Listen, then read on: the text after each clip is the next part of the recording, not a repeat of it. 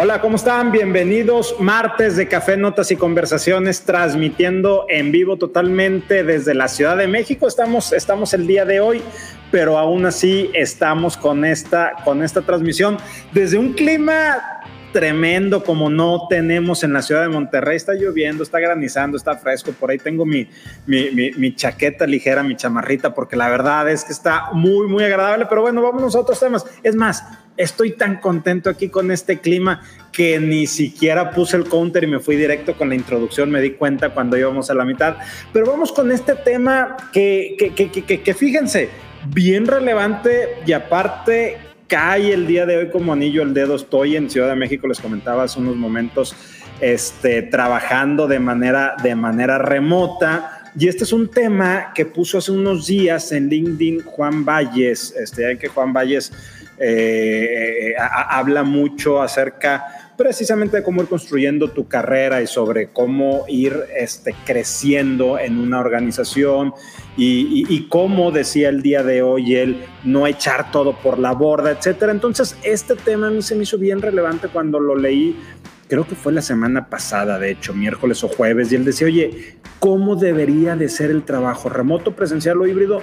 Y empezó a manejar ciertos temas que a mí se me hizo bien interesante. A ver, de, inicio yo estoy de acuerdo que las personas podemos trabajar de manera remota sin ningún problema y obviamente me estoy refiriendo a aquellas posiciones que lo pueden hacer, punto. Me queda claro que el piloto del avión y el cirujano del hospital no lo pueden hacer. Entonces aquellas posiciones que sí lo pueden hacer por su naturaleza, sin ningún problema lo pueden llevar de manera remota.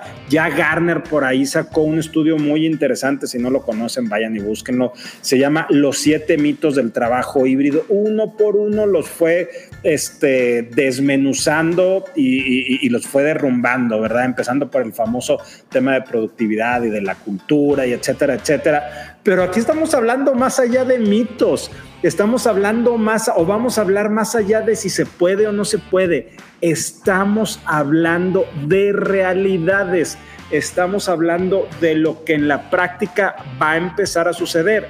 Y yo le quiero agregar un, ingrediente adicional a lo que venía manejando Juan hace unos días y es, aparte de lo que él ya está mencionando y ahorita nos va a ir platicando, está también el elemento de la crisis económica a la cual nos estamos afectando y que también podría hacer que la gente empiece a tomar otras decisiones. No se trata de si se puede o no se puede, no se trata de mitos o realidades, se trata, como nos lo viene presentando Juan Valles, de hacer que tu carrera sea efectiva. Y de eso vamos a estar platicando el día de hoy. Ya saben, preguntas, todas las que quieran aquí las vamos a ir poniendo y también ya conocemos a Juan, él no se detiene por contestarnos nada, entonces aprovechemos que va a estar aquí el día de hoy y bueno, empecemos a hablar de este tema. Bienvenidos, a esos café, notas y conversaciones live desde Ciudad de México. Don Juan Valles, ¿cómo andas? ¿Qué onda? ¿Qué cuentas? Pues nada, encantado como siempre de estar aquí, Rogelio, y con todo el público que nos, nos acompaña. Eh, gracias nuevamente por, por, la invitación y por, por todo. Eh, y nada, pues eso, gracias. Espérame, espérame antes de que te arranques porque ya te ibas en primera. ¿Quién eres tú? ¿Quién es Juan Valles?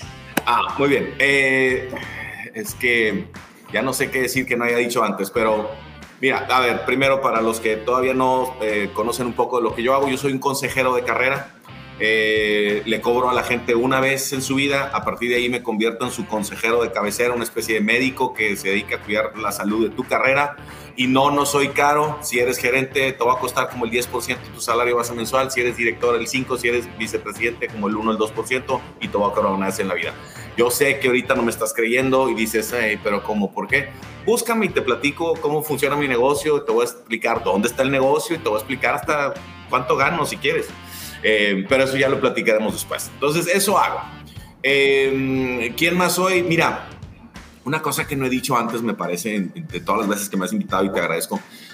Yo tengo una, una afición bastante, pues digamos, prominente, no, no sé cómo decirle, pero le dedico suficiente tiempo y dinero a, leer libros que, que nadie lee, eh, de, relatividad, cosmología, lo que hacen los átomos, lo que hacen las partículas subatómicas, todo este tipo de cosas siempre me han atraído desde, desde niño.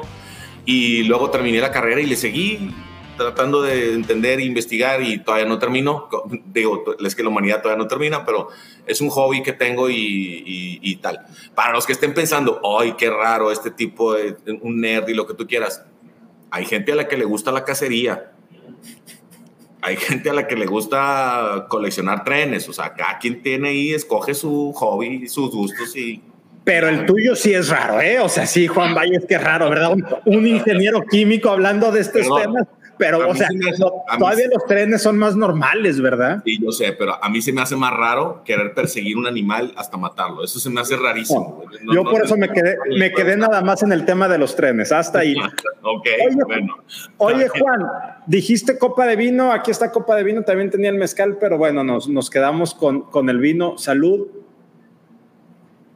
Vámonos con este tema. Eso es un tema que, que, me interesa mucho, ya lo decía previamente y no quiero repetirme coincido o, más, que coincido, postulo totalmente que podemos trabajar sin ningún problema de manera remota. Todos los mitos que se han dicho, prácticamente Garner ya los tumbó. Aquí no estamos hablando de si se puede, no se puede, si es viable, no es viable, es lo que está pasando en la realidad. Y tú decías, si hay gente que está trabajando de manera presencial, cuando la naturaleza de su puesto hace que lo pueda hacer de manera remota, pregúntate por qué. Y no quiero empezar a spoilearte, platícanos un poco de dónde sale el tema y qué es más o menos lo que dijiste eh, en, ese post que se me hizo bastante, bueno, que lo puse en video y luego en texto que se me hizo muy, muy interesante, Juan. Bueno, mira, a ver, eh, lo que yo comunico en LinkedIn, todo tiene que ver con la carrera profesional y el crecimiento y el progreso que todos queremos tener a lo largo de los años, ¿verdad? Todos queremos llegar hasta arriba del organigrama o ser el director general de nuestra propia empresa, o sea, todo el mundo quiere eso y aparte lo necesitas porque resulta que tenemos el mismo vicio casi todos, nos enamoramos. Y una vez que te enamoras, quieres consumar el amor con el matrimonio, el matrimonio con hijos, y luego después si sean dos y que queremos darles muy buenas escuelas, y te subes ese viaje y necesitas ingresos ascendentes. Entonces, por un lado quieres y por el otro lado lo necesitas. Entonces, siempre escribo de eso. Y entonces, bueno, obviamente, pues eh, escuchas las conversaciones de lo que la gente está diciendo sobre diferentes temas y dije, oye, a ver, ya tengo que eh, hablar de este tema de las modalidades nuevas ahora que ya el polvo se asentó y que pues hay todo tipo de combinaciones, necesito hablar de las implicaciones de eso en tu carrera, ¿no? Y de ahí sale el, el, post, ¿no? Em, y entonces, a ver, em, eh, para mí este tema de las modalidades es, eh, eh, a ver, no es nuevo. A ver, antes de la pandemia, ¿ok? Antes del Internet, si quieres tú, había cosas del trabajo que las arreglabas en una llamada telefónica. Le hablabas al cliente, te hablaban a ti, en una llamada se arreglaba. Entonces, ok, lo arreglabas en una llamada. Había cosas que tenías que ir a ver al cliente o tenías que ir a ver a otro, un abogado fuera. Había cosas que se arreglaban en una junta. Había cosas que mandabas un fax. Digo, hay, habrá muchos que no saben qué es, pero en algún momento de la humanidad hubo una cosa que se llamaba fax y antes era telégrafo. A ver, las modalidades para arreglar las diferentes cosas del trabajo siempre han existido. Es solo que llega la pandemia y nos tuvimos que guardar y entonces nos inventamos, eh, más bien, usamos tecnologías que ya existían para poder seguir chambeando. Y luego nos dimos cuenta de, ah, mira, oye, muchas cosas se pueden hacer así. Y el CFO, oye, nos podemos ahorrar tres pisos de renta. Y hoy y empezamos con todo esto, ¿verdad? Bueno, entonces no es nuevo. Uno siempre se adapta o la modalidad o lo que sea que va a pasar, eh, eh, lo dicta la situación. Antes de la pandemia teníamos reuniones de la industria, seguimos teniendo desayunos en donde se junta toda la industria y socializamos mucho, pero al mismo tiempo estamos chameando, estamos haciendo network, estamos viendo qué está haciendo la competencia, estamos haciendo benchmark de best practices con, con ya sabes, etcétera. Em, entonces, eh, el trabajo dicta la modalidad. Entonces, ok, si tú tienes un trabajo, y este es el, lo voy a decir de manera, de manera más general, pero si tu trabajo es, tú tienes que checar que todos estos depósitos de los clientes, cuando pagan sus facturas, coincidan con cada una de las cuentas, entonces es un trabajo que puedes hacer de cualquier parte del mundo. Nomás necesitas conexión a internet, un cierto sistema y tú verificas que todo coincida y cuando no coincide, pues haces ciertas cosas para que sí coincida y listo.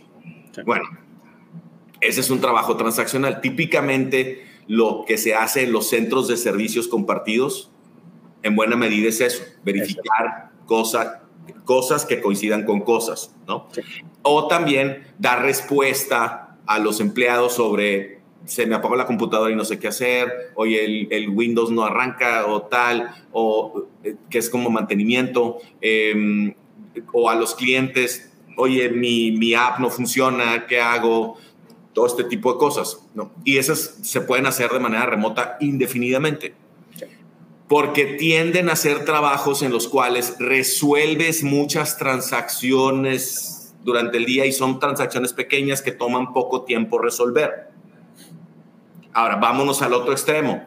Oye, necesitamos decidir la estrategia de la empresa los siguientes cinco años. Esa te la pegas en una reunión presencial, tres días en un offsite, en X lugar, y hay mucha interacción y lo que tú quieras y mucha socialización entre sesión y sesión, mucha conversación y todo, porque pues, se tiene que ir destilando las decisiones del futuro de la empresa, ¿no?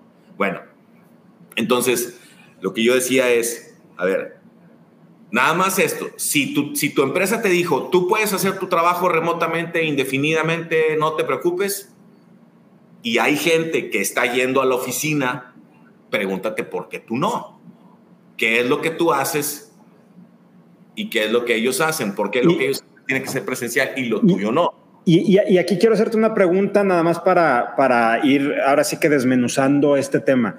Si hay gente que sí está yendo a la oficina, la pregunta que te quiero hacer, estás hablando de gente que está yendo porque les dijeron, miren, cada quien, cada uno de ustedes hagan lo que Dios les dé a entender. Y hay gente que dijo, pues yo quiero trabajar porque mira, no aguanto estar en la casa porque mi esposa pasa con el trapeador y me está trapeando los pies eh, y etcétera, etcétera. O hay gente que le dijeron, a ti sí te necesito, Juan, a ti, Juan, es importante que estés aquí en la oficina, aunque fulanito, fulanita que hace lo mismo que tú, el que esté allá en la casa. ¿A quién, qué supuesto te estás refiriendo, Juan? Bueno, mira, a ver. Déjame irme al ejemplo del piloto aviador y el médico que tú usaste hace rato. Sí. Hay trabajos que requieren la presencia porque involucra algo físico. O sea, el piloto tiene que agarrar el, no sé si es timón, no sé qué sea, y le tiene que picar botones, esa cosa. El médico tiene que agarrar el bisturí y abrir. Entonces, hay un componente físico de tu trabajo que se tiene que hacer en un cierto sitio.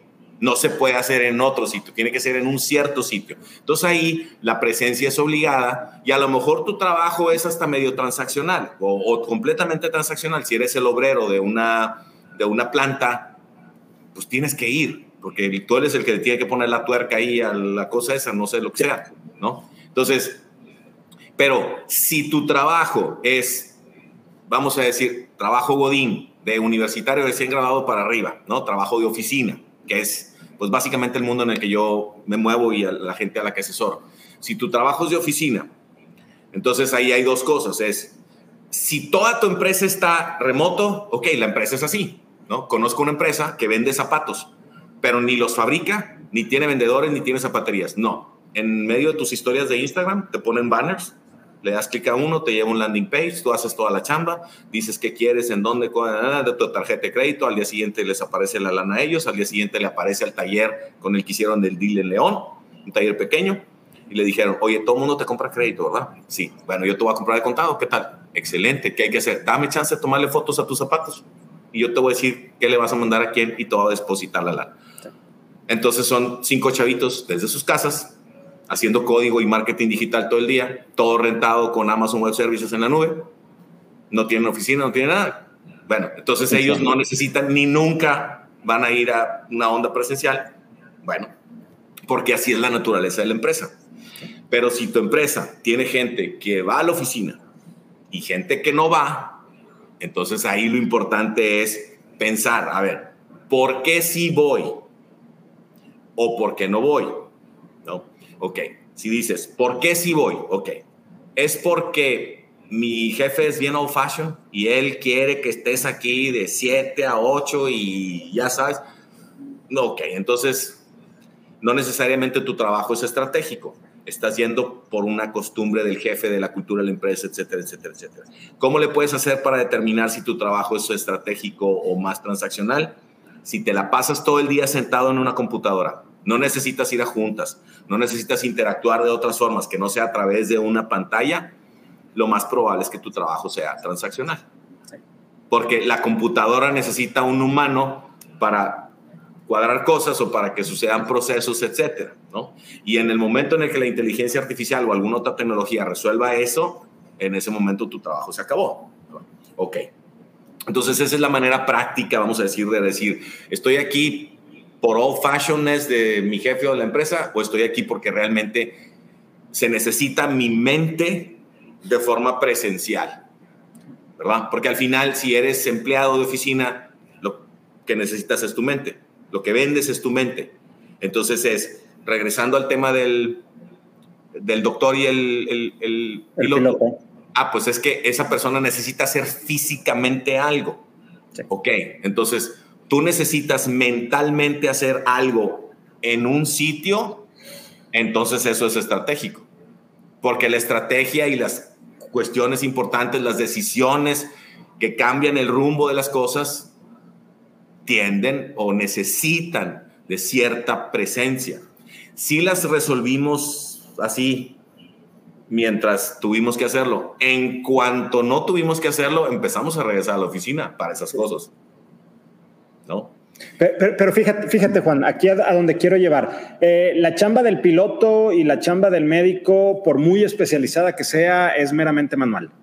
Este, o sea, e, e, e, es como el señor que le está poniendo o la señora que le está poniendo el tornillo a la, tuerca, ¿verdad? Que, que, decías ahorita. Entonces, ellos lo tienen que hacer, pero si estás hablando de una organización donde tienes al gerente de eh, información financiera externa y al gerente de información financiera interna, que prácticamente este, hacen cosas similares, aunque van dirigido a diferente audiencia, eh, pero uno está yendo porque él quiere ir, les dijeron, es voluntario en esta empresa, cada quien haga lo que quiera, como se sienta más cómodo, y otro digo, no, pues yo desde mi casa ¿qué empiezas a ver ahí? O sea, ¿qué, qué, qué, qué retos empiezas a encontrar? El otro me queda perfectamente claro y ahorita nos vamos a ir moviendo porque era con lo que tú terminabas aquel eh, post donde, o aquel artículo donde decías, bueno, si tu trabajo no te exige ir cuando hay otros que sí, tu trabajo está siendo muy transaccional, no es estratégico y probablemente hasta ahí llegaste si estás en ese puesto y no te empiezas a mover.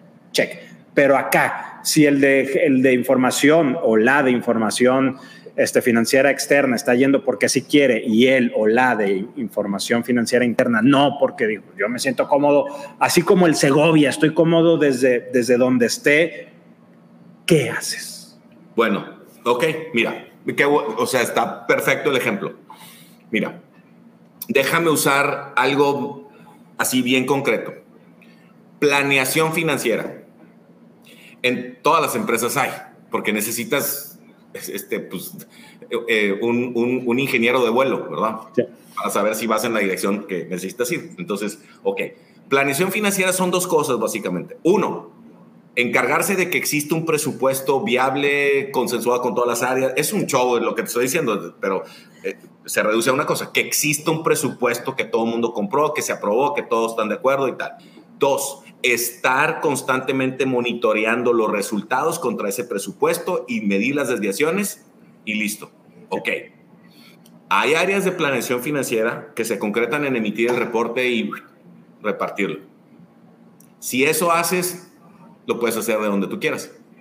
Pero si eres un área de planeación financiera, que eres un driver del negocio, a ver, tú te sientas en las juntas y les dices, a ver, señores, aquí está este asunto y si no corregimos así, así, así, no vamos a llegar, entonces necesito que tú y tú hagan tal, tal, tal, tal, tal, tal, tal.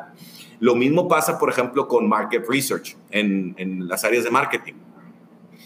Si tu área de market research es, aquí está el reporte y ok, tal, pues ok, hazlo remoto. Pero si eres driver de negocio y te sientas con las cabezas de marketing les dices, a ver, esto indica que tenemos que hacer A, B, C, D, E, tal, necesitas estar en la junta y entonces necesitas ir. Déjame llevarlo más allá. Si te dijeron, tú tranquilo, no vengas. pues entonces a lo mejor te dicen, con que nos mandes el reporte está bien, nosotros acá decidimos y, y aguas, piénsalo. Si te dijeron, como tú quieras, ve. Es, ahí está donde quería llevar, ahí está donde quería llegar, como el tú, como el, como el tú quieras, porque hay gente que está yendo. A todos les dijeron como tú quieras, pero hay dos, tres old fashion, y aquí me, me muevo a la primera pregunta, hay dos, tres old fashion que te están diciendo, yo voy a estar y entonces todos empiezan a ir, pues porque es un comportamiento humano y porque quiero estar cerca y quiero que me vean y entonces la respuesta hasta este momento empieza a ser, pues ve, si te están diciendo como tú quieras y alguien que hace casi lo mismo que tú lo está yendo porque él también ese como tú quieras dijo voy a ir, te está obligando a ir. Mira, a ver, la otra que es bien fácil, a ver, si tú estás en este nivel y tú ves que en general la gente que está uno o dos niveles o más arriba que tú está yendo, híjole, pues ve. Porque ¿a dónde quieres ir? ¿Para arriba? Bueno, necesitas estar, necesitas empujar, necesitas que te vean, necesitas aportar. Porque en la medida en la que te quedes muy a gusto en tu casa, remoto, sí, tengo el trabajo más cool del siglo, que tú quieras, pues, ok, y nada más emites reportes y correos y demás, pues ok, eres un servicio provisto a la comunidad, sí, nomás que la comunidad es la que está decidiendo, la comunidad es la que está eh, en las mesas, en las discusiones, eh, y a ver, todos queremos estar ahí, porque los sueldos que todos queremos están ahí en esa parte de arriba, entonces hay que hay que acercarse, hay que echarle las pinitas para, ¿verdad? Entonces, fíjate, está bien interesante lo que nos compartes, Juan, porque aquí empezamos llevamos apenas 22 minutos y estamos ya cerrando el tema. No te preocupes, yo me voy a empezar a mover a otros, a otros lares y tengo muchas preguntas, no nos vamos a ir, pero lo estamos cerrando desde la perspectiva que es, si tenemos gente que está yendo a la organización por lo que gustes y mandes. No me quiero referir a que la posición sea estratégica, porque eso ya nos lo dejaste muy en claro, sino la gente está yendo. Tú decías hace rato el fashion y aquí nos pregunta Roberto, Roberto Clausel. Roberto, a ver si luego también te este, vuelves a venir por acá, por favor. Tengo muchas preguntas que hacerte de cosas que están haciendo ustedes. Bueno, si hay, si hay alguien que está haciendo muy old fashion, este, pues lo, natural es porque ahí están esas posiciones, porque ahí están esos salarios, la gente va a empezar a ir. ¿Cómo empiezas a cambiar los procesos old fashion en, en una organización? Me queda claro que viene de arriba para abajo y de abajo para arriba va a ser difícil, pero ¿qué haces? No tengo ni la más remota idea de cómo responderte eso. La verdad, ese es una es un, es un challenge para recursos humanos, pues. Y a ver, yo sí estuve en recursos humanos. Tú estuviste en recursos humanos y en consultoras. Sí, pero hoy en día me dedico a otras cosas y hablo de la carrera y tal, ¿verdad? Entonces, mm, esa para mí, mi experiencia me dice, ¿verdad? Sin declararme experto en eso, mi experiencia me dice, esas cosas cambian cuando el director general cambia, porque trajiste uno nuevo o porque el mismo director que ya tenías cambia de idea, cambia de perspectiva por alguna razón y dice, ahora vamos a hacer esto. Pero si no hay un cambio en la dirección general, es muy difícil y tu respuesta es me confirma lo que yo siempre he creído, creencia personal, de que la cultura organizacional no existe. Existen las reglas que pone el director general. Te alineas o no te alineas y tú sabes si quieres crecer o no quieres crecer en, en esta organización. Si la cultura fuera ese sistema de valores compartido y todos entendemos que podemos hacer la chamba de manera remota, pero hay alguien old fashion, pues porque así es y no lo han cambiado, pues no es una cultura compartida, es un tema eh, normativo en el, que, en el que tenemos que estar. Tengo, tengo una pregunta de Armando Mesa. Armando, lo voy a dejar este, más adelante porque si pongo tu pregunta, tengo que despedir el programa, ¿eh? porque este, nos estás descubriendo el truco. Entonces sí la voy a subir, pero la voy a dejar un poquito este, más, más adelante. Eh, Cristina Montejo nos está diciendo que el gran reto es desarrollar las habilidades con, con el tema que ahorita nos decía Roberto. Para el trabajo remoto, el presencial ya lo tenemos dominado y no todos estamos dispuestos, ya sea por el sueldo, ya sea por el tiempo que requiere, ya sea por lo que pierdo. De repente las circunstancias nos plantean un reto que no elegimos, pero pues tú, tú lo has dicho muchas veces, Juan, vas creciendo, esas son las posiciones a las que quieres llegar. El día de hoy tú ponías, tienes cuarenta y tantos años y no eres director general, pues quizá, o no eres director de área, no director general, no eres director en términos generales. Ya lo dijo Elon Musk, este, si quieres llegar, si estás en posiciones de liderazgo, te tienen que ver, tienes que estar aquí. Entonces, pues estamos moviéndonos hacia, hacia, hacia ese tema, ¿verdad, Juan? Mira, como regla general, para quedarnos con esto y luego quiero regresar a, lo que dijiste ahorita de la cultura, para aportar algo a ese tema. Eh, como regla general, entre más arriba esté tu puesto, más estratégico es, más decisiones tienes que tomar tú, más comunicación sale de ti eh, y más ejemplo debe ser para el resto de la organización, pero también más 24/7 y más presencial se vuelve tu trabajo. Es casi inevitable. ¿Me explico? Ok, para el tema de la cultura, a ver, yo, yo estoy de acuerdo contigo. ¿eh? A ver, el TEC, cuando estaba David Noel, tenía una cierta cultura y eso yo lo viví, ¿verdad? Llega a Salvador en el 2011 y empieza a cambiar esa historia, yo la viví, seis años. Bueno, Salvador estuvo más, pero yo viví todo ese. El TEC cambió de cultura, hubo... Entra David Garza y está viendo cambios desde que entró. ¿verdad? No estoy yo ahí, pero lo sé pues porque tengo todavía muchos amigos ahí. Esa es una organización que a mí me tocó vivir y me ha tocado vivir otras y pasa lo mismo. Cambia la... Si, si cambia el director general, vienen cambios. De todo. tipo, no nada más de cultura, de estilo, de, vienen cambios de todo tipo. Entonces yo, de hecho, tengo un video en el que digo, oye, estás en una empresa, cambió de arriba, vienen cambios. ¿Cuáles? Hay que estar preparado, hay que, hay que saber, hay que leer, hay que, hay que adaptarse a eso que va a venir, ¿no? Em, siempre, regla, pero así, regla de oro. Cambio arriba, vienen cambios abajo, tarde que temprano. Sí, y, e, ese, ejemplo que tú das es un ejemplo que yo utilizo mucho, aunque yo no estuve en esa organización, el Tecnológico Monterrey, cuando fueron esos cambios, y mi participación ahora es como profesor de cátedra, yo obviamente no como colaborador, entonces no lo vivo de esa manera tan activa como tú lo comentas, pero sí, eso fue muy visible desde fuera, definitivamente. Este, coincido, coincido, contigo, todo mundo que, estábamos atentos, ¿verdad? Porque dices todo el mundo y hubo alguien que pues, ni estaba atento a esos cambios. Todo el mundo que estuvo atento, que lo veía, se, se, dio cuenta que eso sucedió. Oye, bueno. a ver, bueno, ¿algo más ibas a decir? No, ya. A ver, ahora sí me empiezo a mover con Armando, porque esto nos va a empezar a, dar pie para, ir cerrando. Dice Armando, ¿hasta qué punto se ha cambiado esta visión? ¿Están las empresas dispuestas al cambio?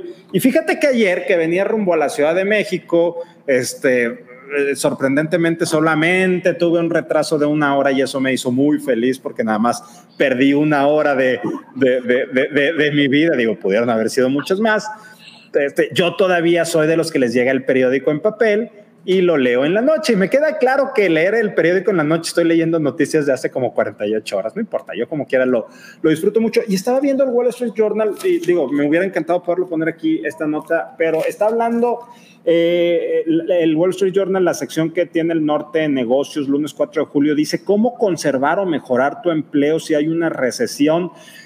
En resumen, hay una parte bien interesante que dice, si tú estás de manera remota, maestro, haz lo posible por llegar, no importa si eres estratégico o, eres operativo o seas lo que seas, si quieres conservar tu trabajo, ve. Este cambio que estábamos viviendo de la gran renuncia y las grandes ofertas ya empezó la contracción y estamos aquí día, lunes 5 y lo decía este, hoy es martes 5 y lo decía desde ayer lunes 4 el periódico, ya empezó la contracción, todavía hay muchas ofertas hablando de Estados Unidos, pero ya viene de regreso. Si quieres que tu posición no sea de las consideradas así como, y este cuate pues hace falta o no, tienes que estar ahí presente. ¿Qué opinas, Juan? Completamente, completamente. O sea, si no te ven, a la hora de tomar decisiones, porque estas decisiones se toman en papel, si no te ven, van a decir, pues este cuate, bye, ¿verdad? Y se acabó. Ahora, déjame eh, aportar algo que es más, um, más general, pero al mismo tiempo más fácil de entender. Son dos ángulos, ¿ok? El primero, estado financiero, ingresos, costos y gastos, utilidad. La utilidad es una resultante, entonces ni hablemos de eso. Si estás en la zona de ingresos es porque tocas clientes de alguna manera y tu trabajo es traer dinero al estado financiero. Entonces, todo tu currículum va a decir más, más territorios, más clientes, más geografía, más productos, más margen, más rentabilidad, más este, eh, participación de mercado, más, más, más, más, más. Si estás en la zona de costos y gastos, tu currículum va a decir menos, porque tu trabajo es quitarle dinero al estado financiero. Ahorramos, eliminamos, digitalizamos, simplificamos, eliminamos todas esas cosas. Bueno, en una recesión, cuando las empresas se van al survival mode, es, a ver, primero que nada, necesito más ventas. Porque si el mercado se hizo más chiquito por alguna razón, hay que salir más a la calle y si va a perder mercado, que lo pierda la competencia. Nosotros no. Por lo menos no crecemos, pero mantenemos. Entonces quiero más gente en la calle, quiero más actividad. Entonces esta gente tiende a quedarse. Si estás en la zona de costos y gastos, es, ¿qué le quito aquí? Porque probablemente voy a tener menos ingresos. O inclusive, a ver, todos los hemos vivido. Se te caen las ventas y luego, luego, se cayeron 30%, hay que bajarle 30% aquí. Así de fácil y crudo y sencillo. Entonces, si estás en la zona de costos y gastos, sea transaccional o sea estratégico tu trabajo, preocúpate. A ver, si estás en la zona de costos y gastos, en el largo plazo, preocúpate porque las empresas siempre buscan más de esto con menos de esto y entonces tu trabajo tiende a desaparecer. A lo mejor van a pasar dos décadas o tres, pero va a desaparecer un día. Entonces siempre trata de moverte hacia el área que toca clientes. No tienes que estar en ventas si no quieres. Hay muchas áreas que se dedican a traer dinero al estado financiero. Entonces siempre esta zona es más safe. Otro ángulo. A ver, cuando las empresas, cuando llegan estas crisis, las empresas se van al survival mode. ¿Qué es el survival mode explicado de manera lo más sencillo posible? Cuando tú dices, estamos en una crisis, ¿qué sí necesito? Vender, entregar producto, fabricarlo si lo necesito, lo que tú digas, pero es entregar producto y cobrar. Es así las tres como las más elementales, ¿no? Entonces, todo lo que esté lo más alineado posible a eso, a vender, entregar y cobrar, eso se queda.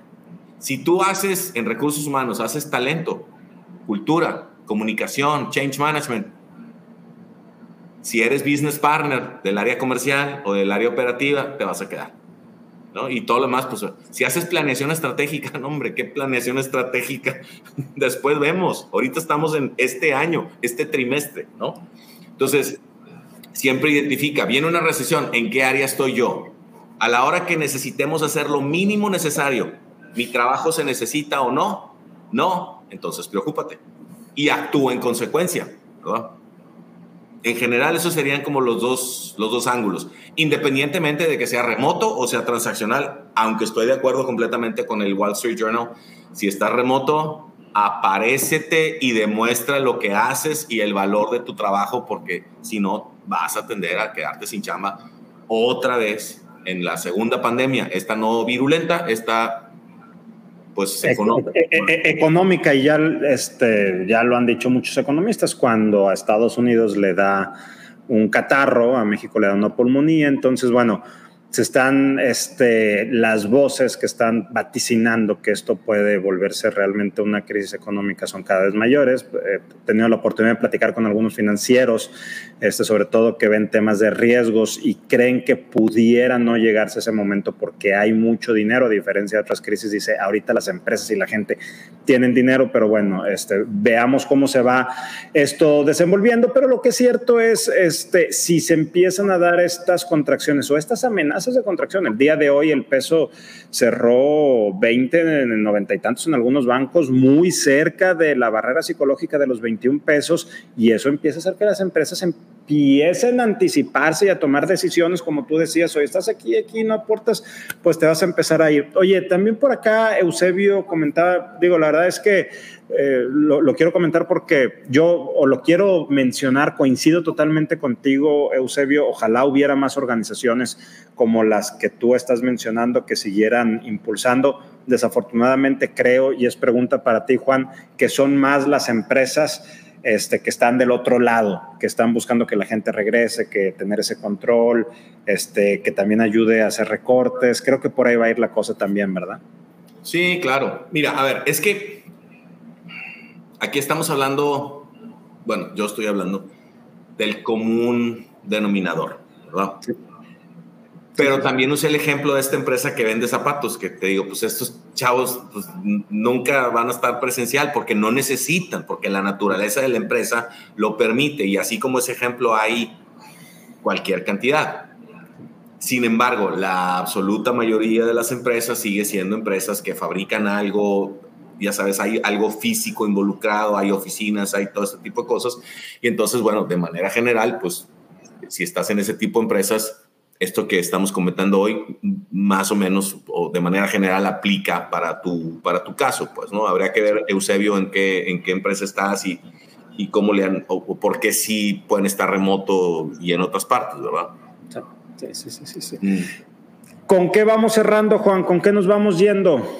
Mira, déjame eh, decirte una tendencia que yo he notado con mis clientes. Sí. Cada vez más empresas en Estados Unidos y puede ser en otro país, pero digo Estados Unidos porque, a ver, el 80% de lo que vendemos eh, se va a Estados Unidos, ¿verdad? Entonces, eh, cada vez más las empresas le dan responsabilidades de Estados Unidos a directivos mexicanos, pero no los eh, mandan a vivir allá. Se quedan en México y viajan. ¿Por qué? Porque sale mucho más barato y porque ya nos dimos cuenta con todo esto del trabajo híbrido, remoto y lo que tú quieras y tal, que dices, pues es que no lo necesito aquí. Si tú, por ejemplo, estás en la industria automotriz y te llevas a alguien de Monterrey o de Ciudad de México o Guadalajara, Querétaro, no sé, a Detroit, de entrada le tienes que pagar el doble para que mantenga su calidad de vida. Y si es una promoción, pues le tienes que dar X porcentaje más. Entonces, ese mismo ejecutivo te sale 2. algo veces, 2.15 veces más caro que lo que te cuesta ahorita. ¿Por qué? Si el viaje como quiera lo va a hacer, ¿no? Eh, si es una posición que tiene que andar viajando a ver las diferentes plantas y demás, pues me da lo mismo que viajes de México o que viajes de Detroit. Em, a lo mejor viajando de México es un poco más caro la viajada, pero no es representativo como para el 2.15 veces que me vas a costar más. Entonces es una tendencia que he visto muchísimo y creo que, que pues bien utilizada y bien pensada por parte de las empresas, ¿no? Entonces lo que estás diciendo es que el trabajo remoto sí funciona si no te tengo que mover a un lugar caro, pero mejor te dejo en el país más barato dentro de la oficina.